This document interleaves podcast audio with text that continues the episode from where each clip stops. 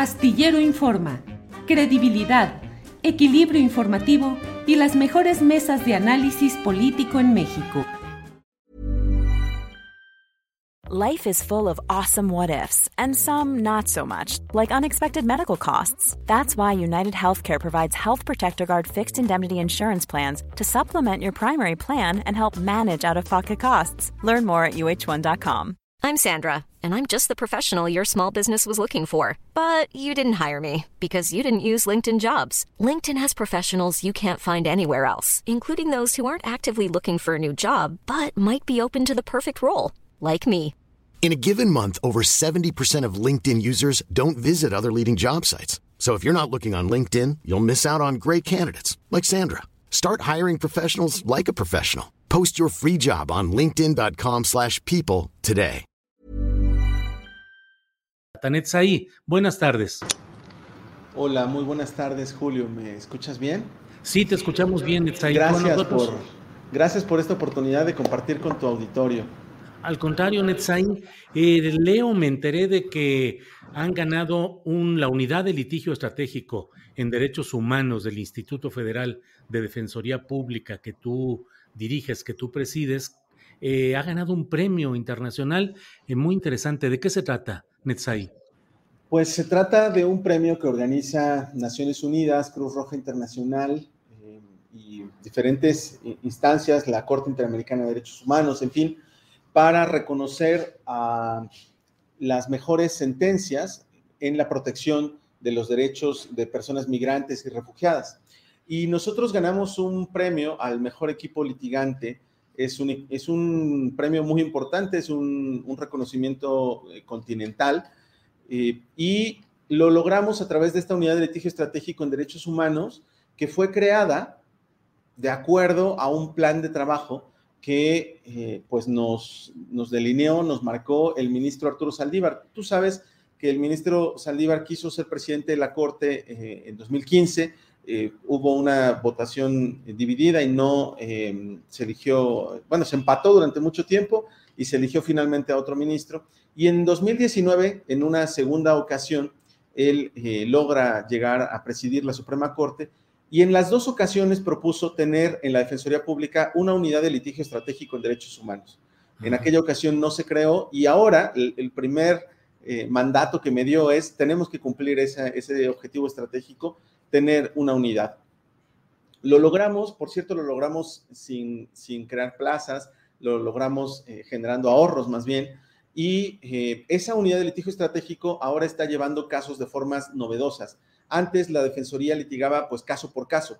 Teníamos un asunto y, tratábamos de defender a la persona en lo individual y ahora estamos tratando de promover acciones colectivas. Eh, en este caso fue, por ejemplo, un amparo por omisión legislativa y, llevar casos a instancias internacionales. O sea, estamos tratando de que el litigio de la Defensoría tenga una nueva visión, que tenga mayores alcances. Y bueno, eh, afortunadamente este asunto no solamente lo ganamos, sino que pues ya se ha convertido en un, precisamente en un litigio estratégico, en un caso que va a sentar un precedente histórico. Por cierto, no lo digo yo, lo, dice el propio Consejo de la, de la, Judicatura, este es un caso ya histórico, eh, que lo que pretende es proteger los derechos de niñas y niños que nacieron en nuestro país, pero cuyos padres son migrantes o refugiados. ¿Y qué problema tienen? O sea, son registrados en el registro civil o qué sucede? Sí, justo ese es el problema. Lo que ocurre es que cuando una persona tiene eh, una situación irregular en nuestro país, tú sabes que hay una, diría yo, una injusticia muy triste en nuestro país. Se pide visa a ciertas nacionalidades para ingresar, sobre todo países del sur, y en cambio a, ciertos países que provienen del norte no se les pide visa. Por cierto, esto se debe pues a prejuicios históricos de, nuestras sociedades y, mm, digamos, a estereotipos, ¿no? Siempre se habla en, ciertos medios de comunicación, por ejemplo, de, eh, en los medios, digamos, tradicionales, en los mainstream, ¿no? Eh, obviamente no me refiero al tuyo. Eh, se, habla, por ejemplo, del peligro que implica la migración en temas de seguridad, ¿no? Y esto es absolutamente falso cuando uno estudia las estadísticas, se da cuenta que las personas extranjeras que llegan a cometer delitos en nuestro país, en su mayoría provienen de los Estados Unidos de Norteamérica, no del sur. no de Centroamérica. Es, eso es una falsedad tremenda que no tiene ningún sustento estadístico, pero bueno, y con, con base en esos prejuicios y en esos estereotipos, se le pide visa a los países del sur y no se le pide visa a los países del norte. Entonces, eh, cuando una persona tiene una situación irregular en nuestro país e ingresó sin visa, para registrar a sus hijos nacidos en México, tú sabes que ha cambiado el perfil de, la migración, ya no solamente son hombres yendo a buscar trabajo, ya no es el clásico bracero, a veces son familias enteras, muchas mujeres y algunas de esas mujeres cuando eh, cruzan por nuestro país, pues ya sea que se embarazan o vienen embarazadas y entonces tienen hijos en nuestro, en nuestro país. También tú sabes, lo sabe el auditorio, cuando una persona, un, niño nace en México, tiene derecho a la nacionalidad mexicana. Sin embargo, las autoridades del registro civil les niegan ese registro y se, los niegan con, fundamento en leyes estatales. El registro civil es una autoridad local y, les piden que acrediten a veces el legal internamiento en el país. O sea, les piden que les traigan FM3, que les traigan visa, que les traigan eh, documentos pues, que obviamente no tienen esas personas migrantes o refugiadas. Y en otras ocasiones les piden, bueno, preséntame tu, documento de identidad. Y cuando, cuando llegan a tener eh, una identificación o su propia acta de nacimiento, las autoridades mexicanas les dicen, sí, pero regrésate a tu país, obtén la postilla de la Haya y entonces vienes y yo ya te registro a tu hijo aquí en México, porque son documentos extranjeros, ¿no? Y entonces para que te reconozcan un documento eh, en el extranjero, pues tienes que obtener la postilla de la Haya. Quienes, eh, Oye, entonces, Netzaí, nace un niño en México, le piden a los papás que demuestren su internación legal al país, que presenten documentos, que hagan esta famosa apostilla de la Haya, y si no, no los registran como... No registran a los niños, Julio no les dan registro, no les dan el acta de nacimiento, y eso por supuesto que es una violación gravísima a los derechos de estas personas, eh, por supuesto de los niños y también de, sus padres. Eh, por ejemplo, una, una, problemática en la que nos enfrentamos, y te digo que llevamos muchos casos de este tipo, incluso te podría contar uno que conozco eh, con, con, gran detalle, pero en general nosotros hemos enfrentado muchos asuntos en lo individual de eh, niñas y niños a los que no se pudo registrar de inmediato. Y, se les niega, por ejemplo, eh, cuando terminan el, eh, digamos, el, preescolar o, la primaria o la secundaria, pues no pueden obtener sus certificados académicos porque no tienen acta de nacimiento y si no tienes acta de nacimiento no tienes CURP o, o no puedes obtener acceso a los servicios de salud porque no tienen acta de nacimiento. Se les está negando el derecho a la identidad, el derecho a la nacionalidad, el derecho a la salud, a, la educación, en fin, hay muchos derechos en juego porque un funcionario del registro civil eh, se le ocurre exigir un documento apostillado, ¿no? y, claro, a veces con, fundamento en algún reglamento, en alguna norma eh, secundaria que les permite exigir estos documentos. Entonces, justo lo que hicimos en la Defensoría Pública fue plantear un amparo, pero ya no en lo individual, ya no caso por caso. Promovimos un amparo por omisión legislativa y nuestra eh, contraparte, a quien demandamos, era el Congreso de la Unión. Al Congreso de la Unión le reclamamos no haber ejercido una facultad y esa facultad eh, está prevista en nuestra Constitución, pero eh, no se ha legislado para unificar los requisitos, para homologar los requisitos en materia de registro civil. Millions of people have lost weight with personalized plans from Noom, like Evan, who can't stand salads and still lost 50 pounds. Salads generally for most people are the easy button, right? For me, that wasn't an option. I never really was a salad guy. That's just not who I am. But Noom worked for me.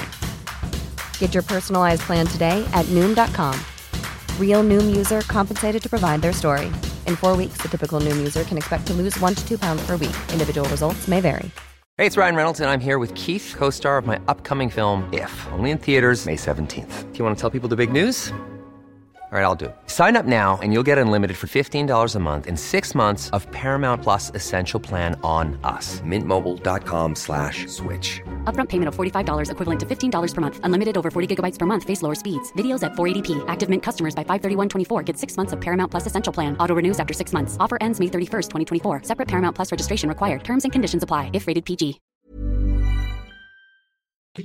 Y no se han unificado ni homologado los trámites Eh, y en nuestro caso también lo que demandamos es que se, unifiquen y se homologuen las excepciones, como estos casos eh, en los que, bueno, por supuesto que, no sé, para ti o para mí es razonable que nos pidan que presentemos una identificación para registrar a nuestros hijos.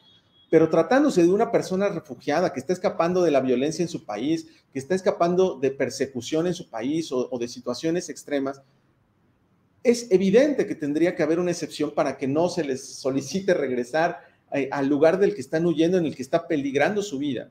Eh, incluso en Estados Unidos eh, se registran a los hijos de migrantes mexicanos con una condición totalmente irregular y se les da el registro. Claro, y esos niños obtienen la nacionalidad, en ese caso norteamericana, y aquí deberían obtener la nacionalidad mexicana. Pero, insisto, nuestras autoridades, escudándose en esta cuestión, por un lado, del federalismo, cada, entidad tiene sus requisitos, sus reglamentos, eh, y, cada autoridad, pues, son, son autónomas, digamos, en las, en las entidades federativas.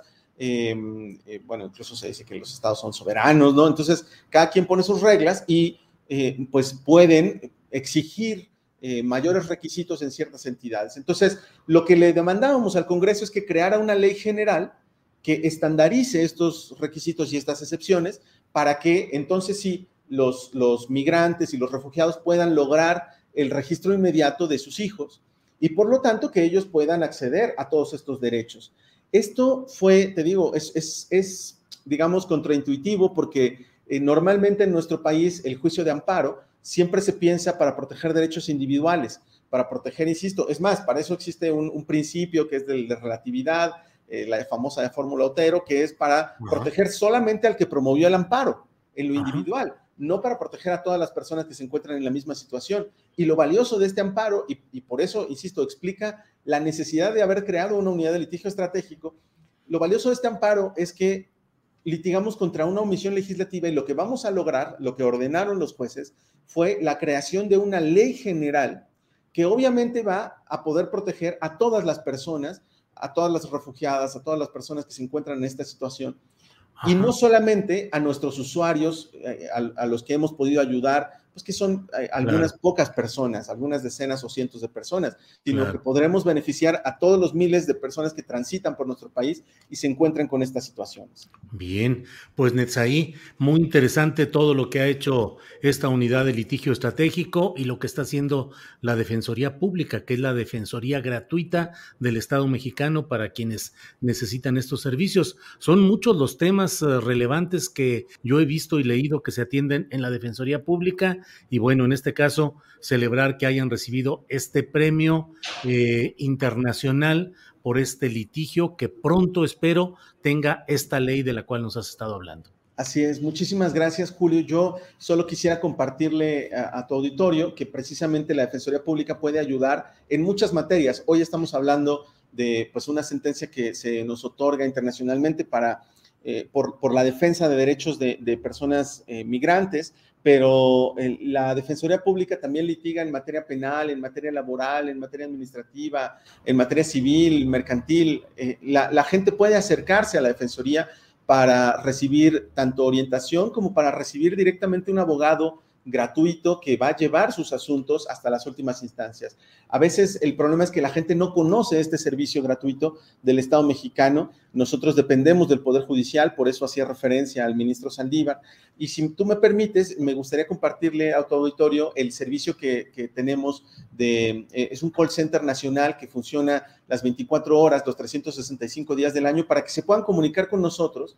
Eh, precisamente, por ejemplo, logramos fortalecer este call center crear este call center y después volverlo 24 horas, porque eh, pues el Consejo de la Judicatura nos ha apoyado, ¿no? Porque este, eh, el, Poder Judicial le está apostando a fortalecer la Defensoría Pública, el ministro Saldívar está eh, decididamente apoyando la Defensoría Pública y nos permitieron crear este, este call center. Es un número gratuito que pueden marcar en toda la República, es 800 224 2426 y ahí la gente puede contactarse directamente con nosotros. Quien contesta el teléfono son abogadas y abogados de la Defensoría Pública, no es un telefonista, no, es, es, un abogado que ya los puede orientar y a su vez remitirlos con los abogados especialistas para que litiguen sus casos.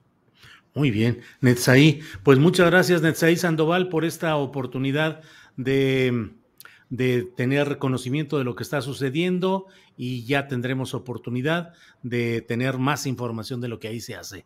Netzaí, gracias. Gracias a ti, Julio. Para que te enteres del próximo noticiero, suscríbete y dale follow en Apple, Spotify, Amazon Music, Google o donde sea que escuches podcast. Te invitamos a visitar nuestra página julioastillero.com.